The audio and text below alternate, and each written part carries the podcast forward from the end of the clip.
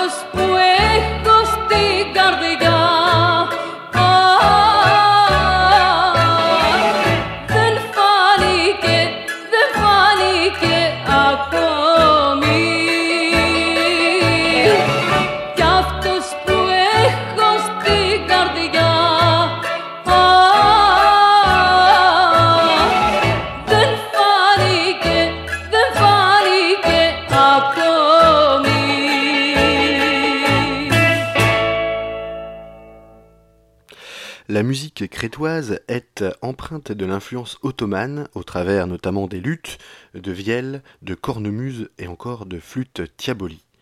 On écoute Erotokritos en live, c'est un morceau de Giannis Aroulis.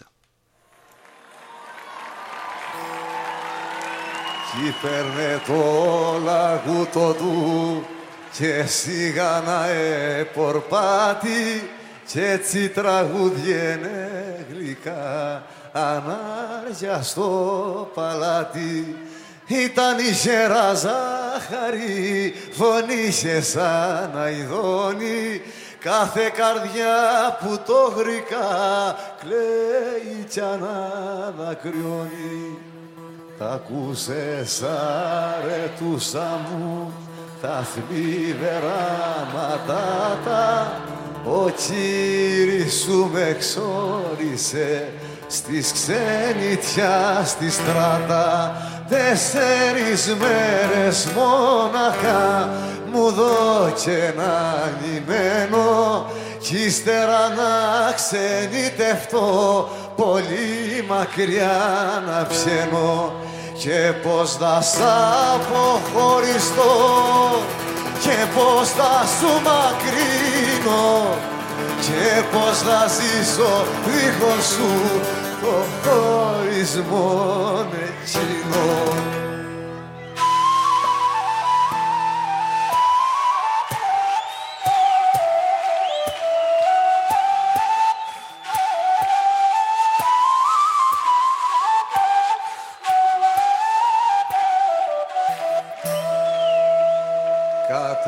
Κατέχω το κι ο κύρις σου γρήγορα σε παντρεύει Ριγόπουλα, φετόπουλο, σαν είσαι εσύ γυρεύει και δεν μπορείς να αντισταθείς σαν θέλουν οι γονείς σου.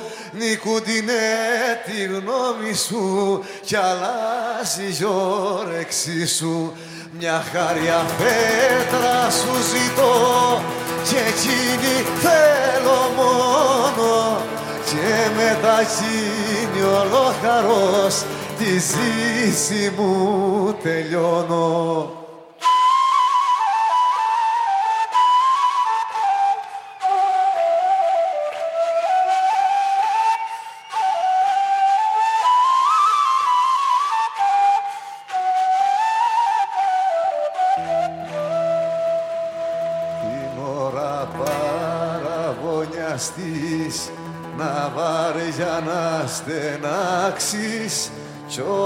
Σαν ύφη στο ληστής σαν παντρεμένη αλλάξεις.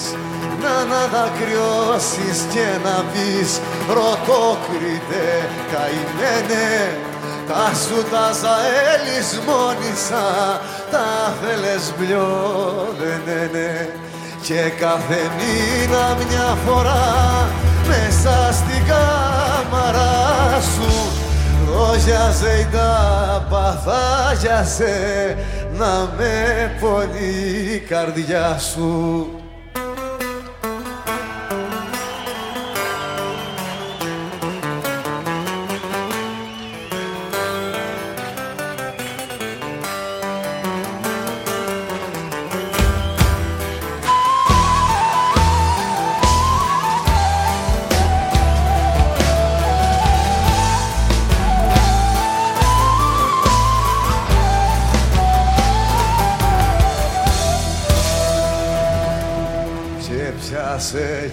τη ζωγραφιά που βρες τα αρμάρι μέσα και τα τραγούδια που λέγα όπου πολύ σ' αρέσα κι ας τάξω κακορίζικος πως δες σ' είδα ποτέ μου και ένα κεράκι αυτούμενο εκράτου και σβήσε μου Ας τάξω πως σε πιάστηκα πω μιας γυναίκας τρίχα κι σπάσε η τρίχα κι χάσα στο κόσμο τι κι αν είχα.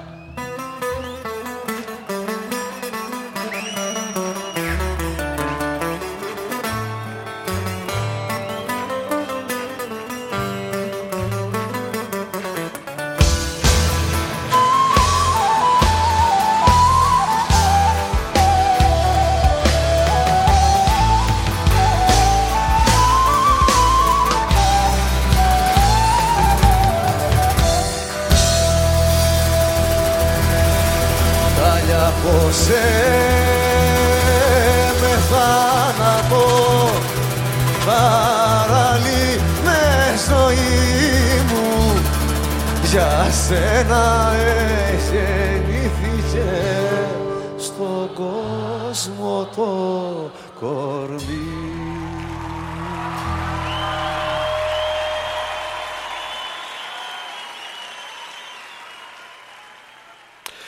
Dans les années 50, on voit apparaître le style, le style laïco, qui nous vient du terme laïka, qui signifie en grec populaire. Le représentant le plus légitime de ce style musical est Stelios Kazantsidis, et son titre est Effigué,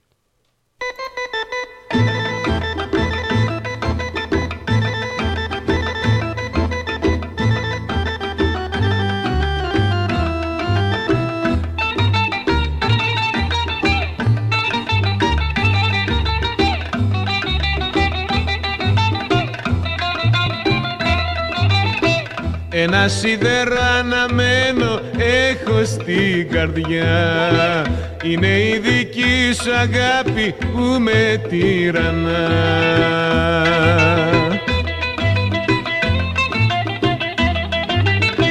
Θα έχω σε όλη τη ζωή μου βάρος στη συνείδησή μου για τα τόσα σφάλματά μου που σε διώξαν μακριά μου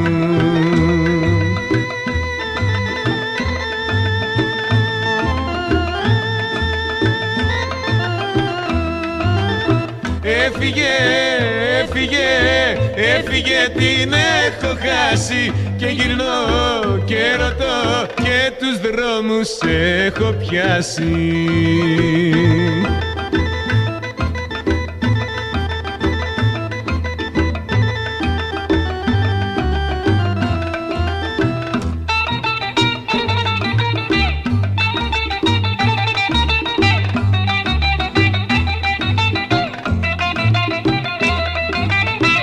Απ' τον ύπνο μου ξυπνάω κι όλο σε ζητώ. Τώρα έχω καταλάβει πόσο σ' αγαπώ.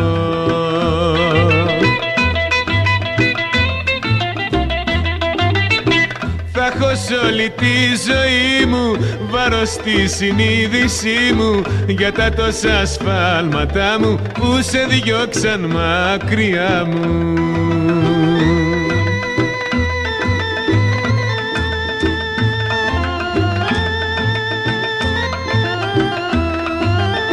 Έφυγε, έφυγε, έφυγε την έχω χάσει. Και γυρνώ και ρωτώ και τους δρόμους έχω πιάσει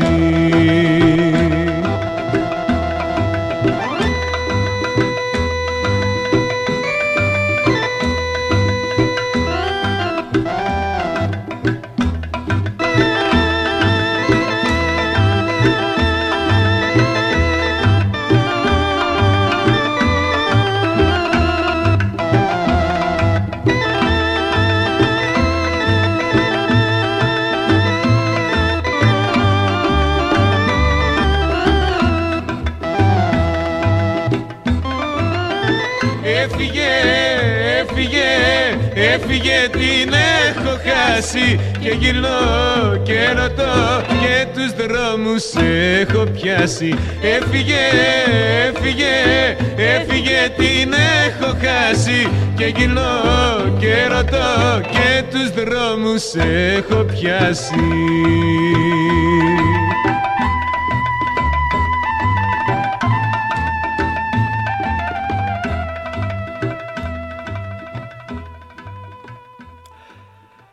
Dans les années 60, le style néo-kima signifie nouvelle vague, sorte de métissage entre l'anteno et la chanson française proche du folk.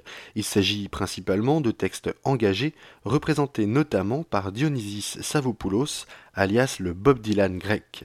Voici Dimosthenous Lexis.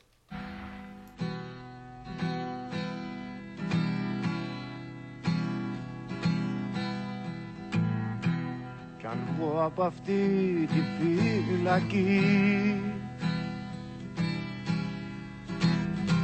Κανείς δεν θα με περιμένει. Οι δρόμοι θα είναι αδιανοί.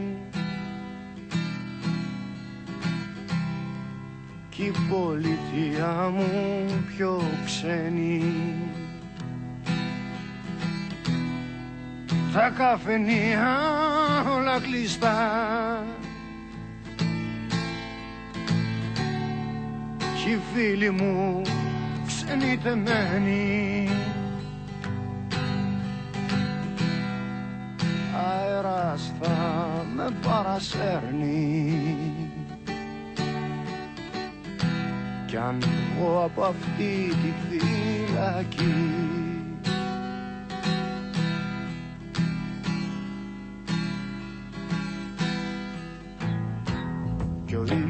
θα αποκοινηθεί. Μες στα ερήπια της Ολύνθου. Θα μοιάζουν πράγματα του μύθου. Κι οι φίλοι μου και οι εχθροί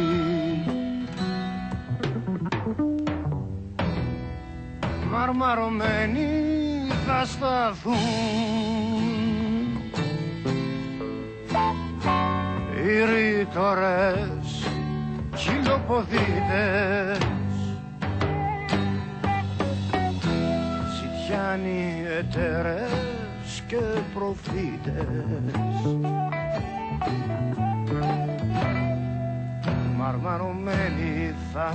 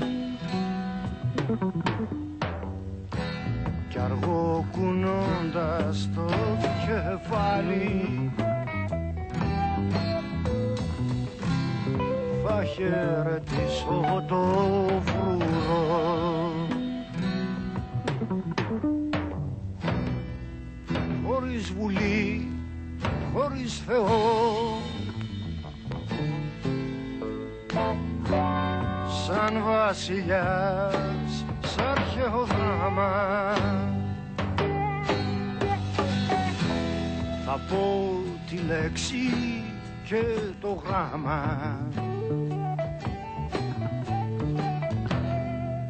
μπροστά στην πύλη θα σταθώ Dans les années 70, alors que la Grèce est toujours sous dictature militaire, le rock se développe. Un artiste que l'on pourrait apparenter au Carlos Santana local, Peloma Brokiu, sort le titre Garifale, Garifale. Thank you.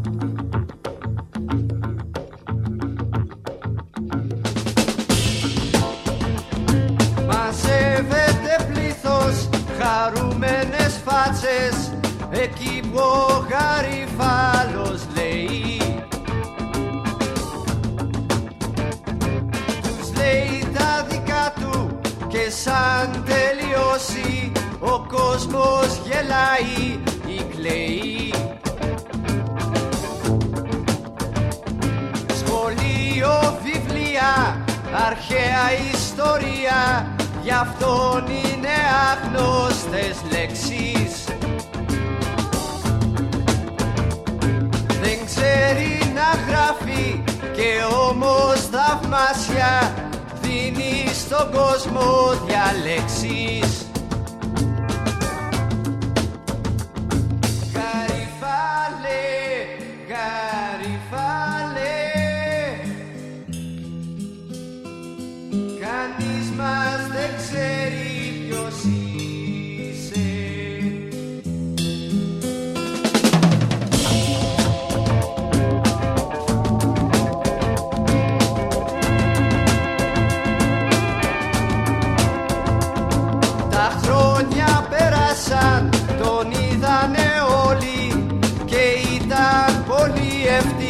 ευτυχισμένος.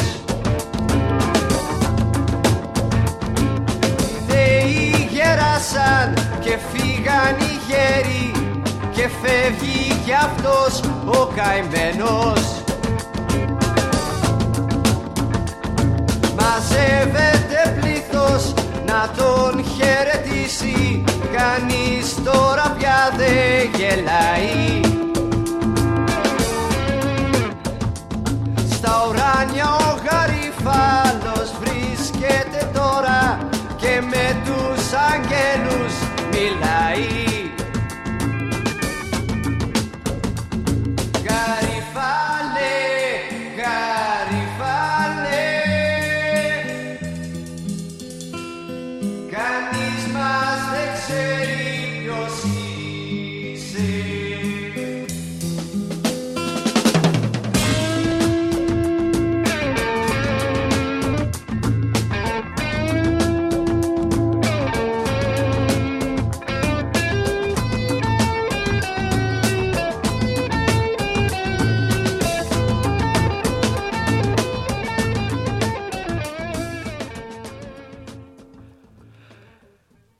En 1972, Aperanta Corafia est un opéra rock chanté et composé par Kostas Tournas et qui a marqué la résistance contre la dictature militaire de l'époque.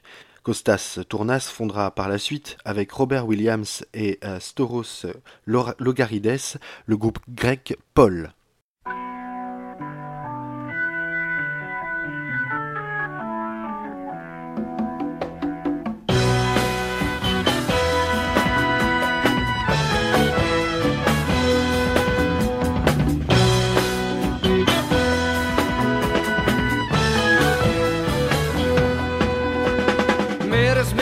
Με γκρίζο ουρανό και με κρύο χωρίς ύπνο πολύ.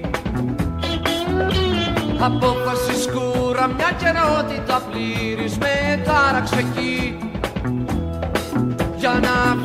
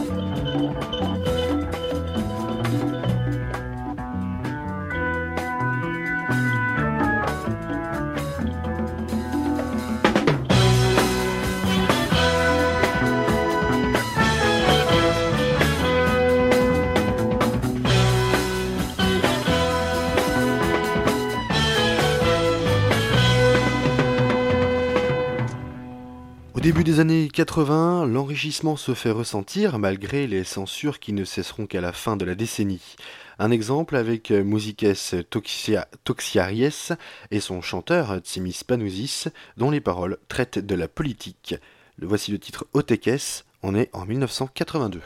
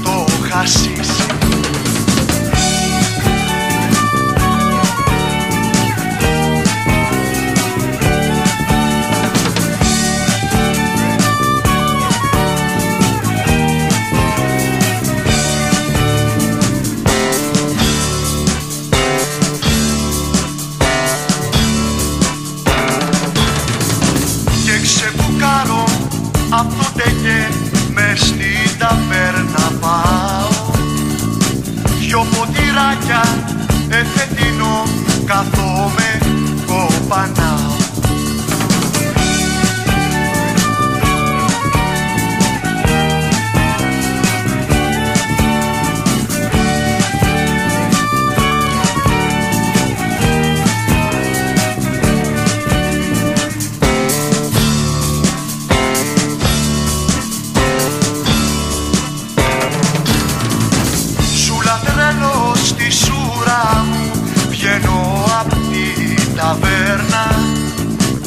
not gonna.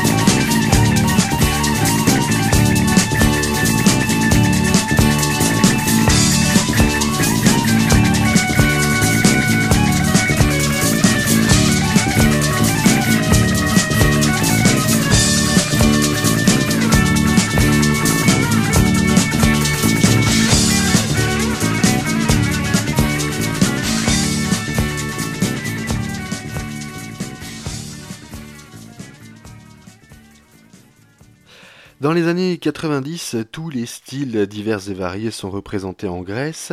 Une chanteuse sort toutefois du lot, Elesferia Arvanitaki, euh, qui a commencé sa carrière dans les années 80 et qui connaît toujours un grand succès aujourd'hui. On se retrouve ici lors d'un concert en 1995. Elle chante Dinata.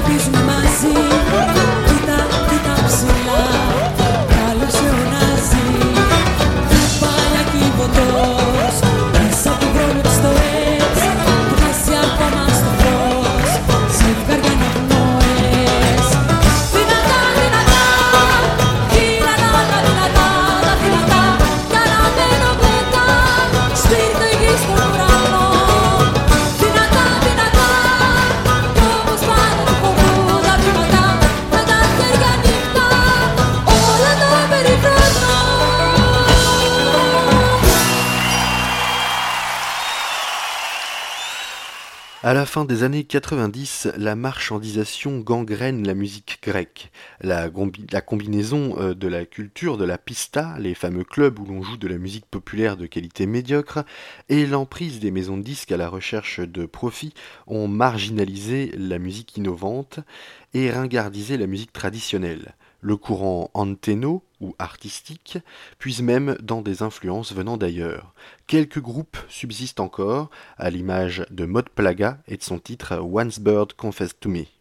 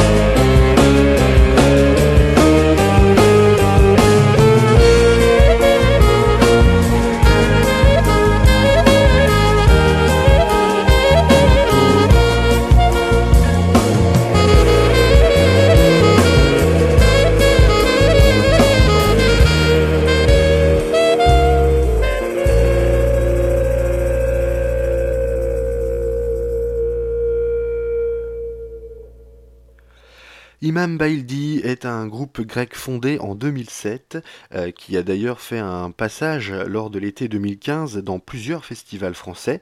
Il remixe principalement des titres des années 40 à 60 comme celui-ci euh, des Telo Piana Xanartis. Voici Iman Baildi.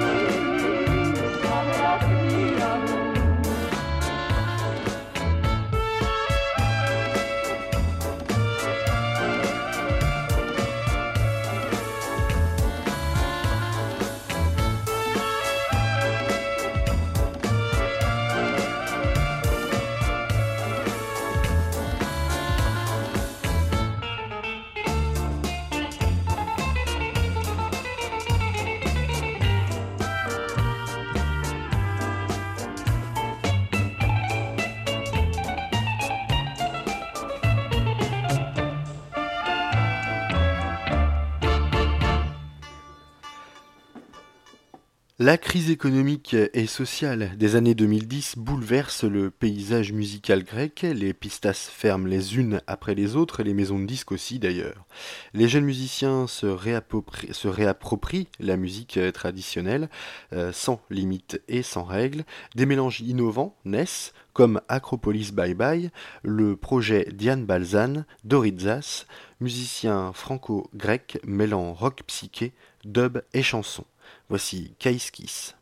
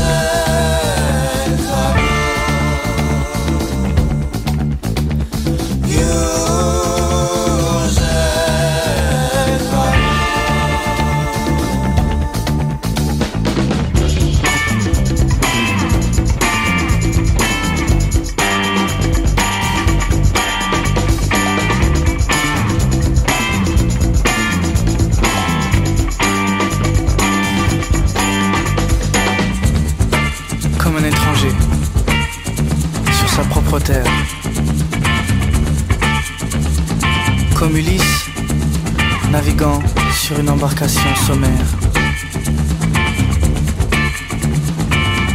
Ξένος ici, ξένος là-bas. Ψάχνει για πατρίδα.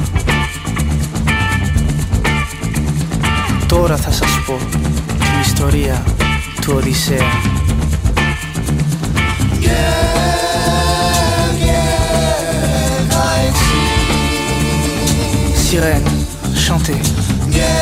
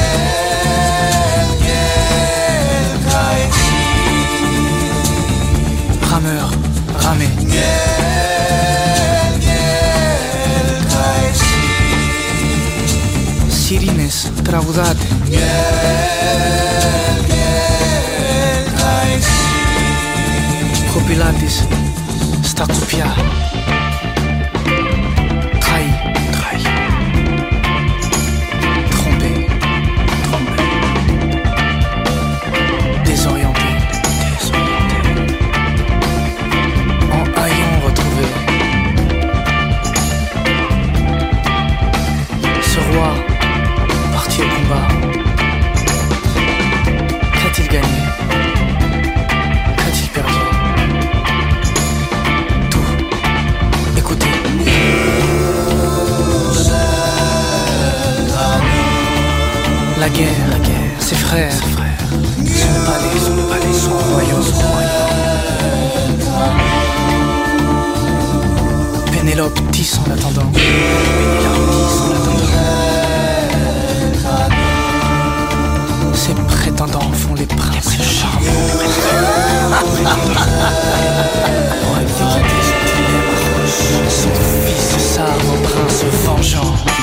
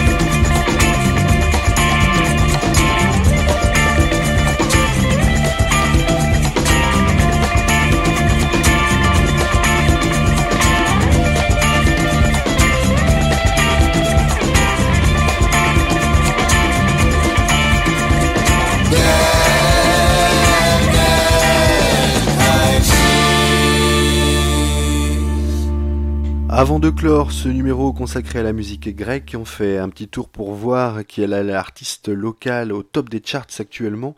Il s'agit de Chris Mastoras. Voici le titre Ena Lepto. À bientôt dans Ici ou là, l'émission qui vous fait voyager en musique.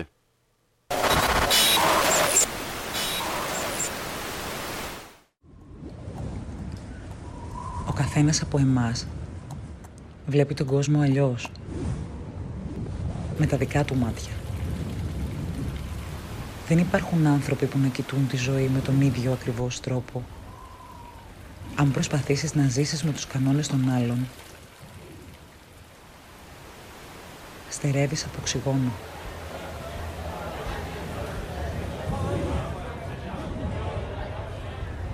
Η δύναμή σου πηγάζει από τη διαφορετικότητά σου.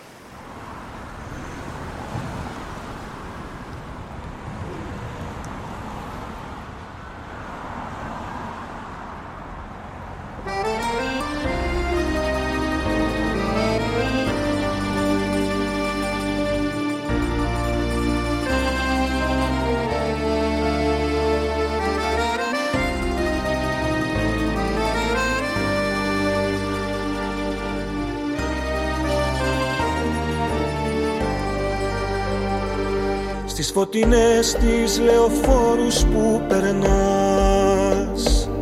Με τους καινούριους σου τους φίλους π' αγαπάς. Όπως γελάτε ζαλισμένοι από το χώρο δεν σου ζητώ παρά μονάχα ένα λεπτό. Πρώτα εγώ λατρεύοντας από μακριά Θέλω να είσαι ευτυχισμένη ειλικρινά. Μα πως κοιτάς τον άνθρωπό σου σαν Θεό. Δώσ' μου μονάχα ένας σκαρτό σου λεπτό.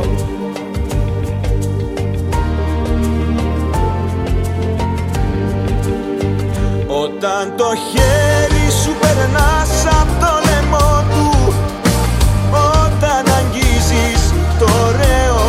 ωραίο πρόσωπό του. Να με θυμάσαι ένα λεπτό Να με θυμάσαι ένα λεπτό Σαν μια πληγή μες στο καινούριο σου ουρανό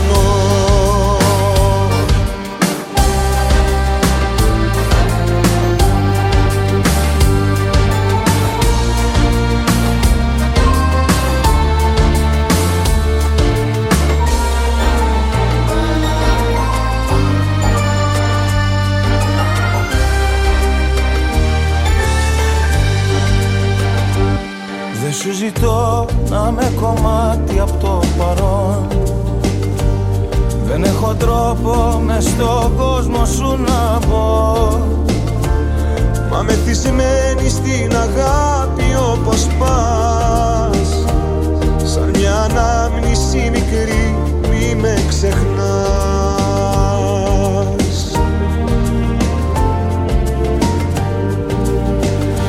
Όταν το χέρι σου περνάς από το λαιμό του Όταν αγγίζεις το ωραίο πρόσωπό του.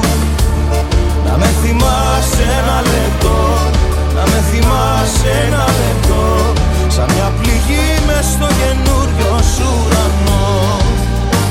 Όταν το χέρι σου περνάς από το λαιμό του όταν αγγίζεις το ωραίο πρόσωπό του.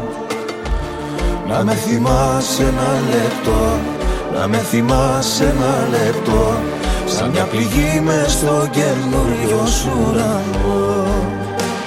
Όταν το χέρι